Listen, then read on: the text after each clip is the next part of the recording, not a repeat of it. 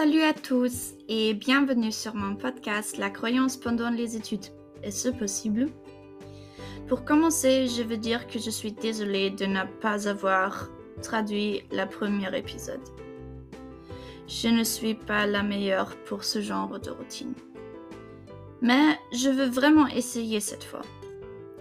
Je vais écrire mes dates pour télécharger les épisodes dans mon calendrier et je vais les, les respecter je l'espère. La raison de mon revirement est ma nouvelle routine du matin. J'ai commencé à lire la Bible chaque matin. Il y a une petite semaine que je l'ai commencé et ça me fait du bien. Ça me revigore et me donne confiance en moi. C'est pourquoi je souhaite le partager avec vous.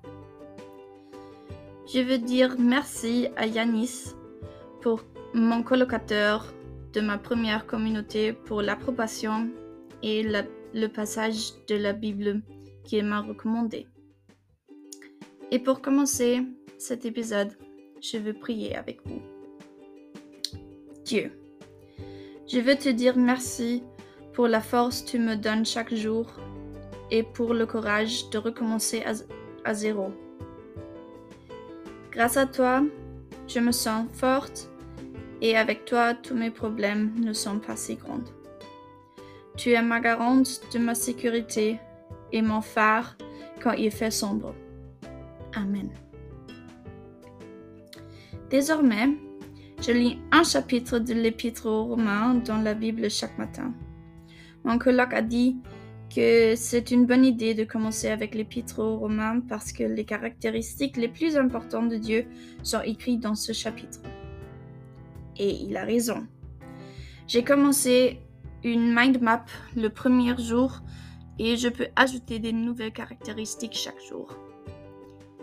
Il y a deux versets bibliques qui m'ont touché et que je veux partager avec vous. Prenez vos Bibles et lisez avec moi Romains 2, versets 28 et 29. Le juif ce n'est pas celui qui en a l'apparence, et la circoncision, ce n'est pas celle qui est visible dans le corps.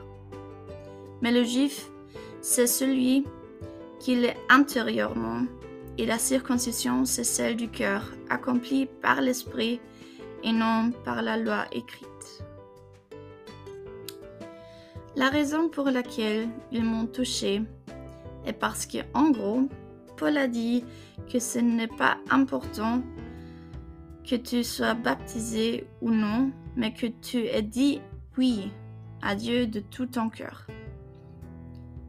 Et ainsi, je passe à mon deuxième thème d'aujourd'hui. J'ai commencé à lire un livre que quelqu'un m'a donné presque, presque en même temps que j'ai commencé à lire la Bible. Le livre s'appelle Être jeune et croyante et c'est de Jana Eilholder.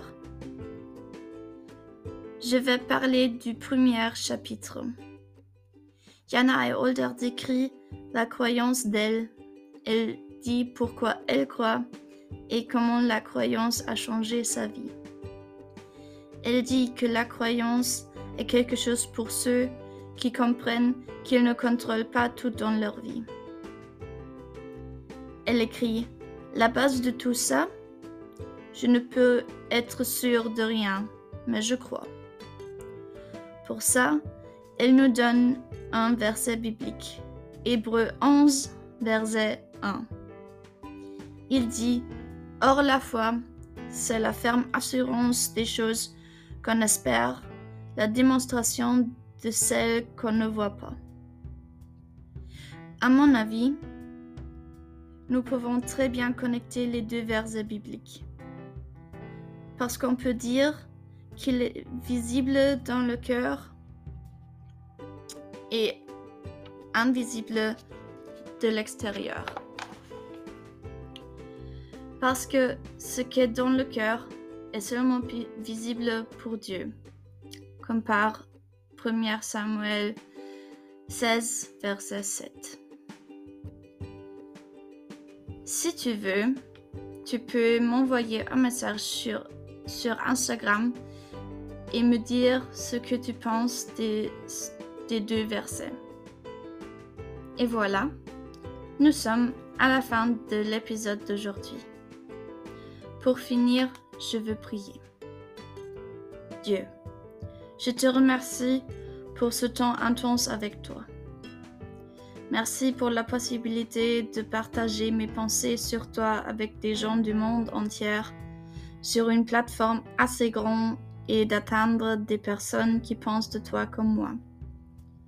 Je te demande de bénir ceux qui ont, qui ont un cœur ouvert pour toi et que tu frappes aux portes de ceux qui ne savent pas qui tu es vraiment.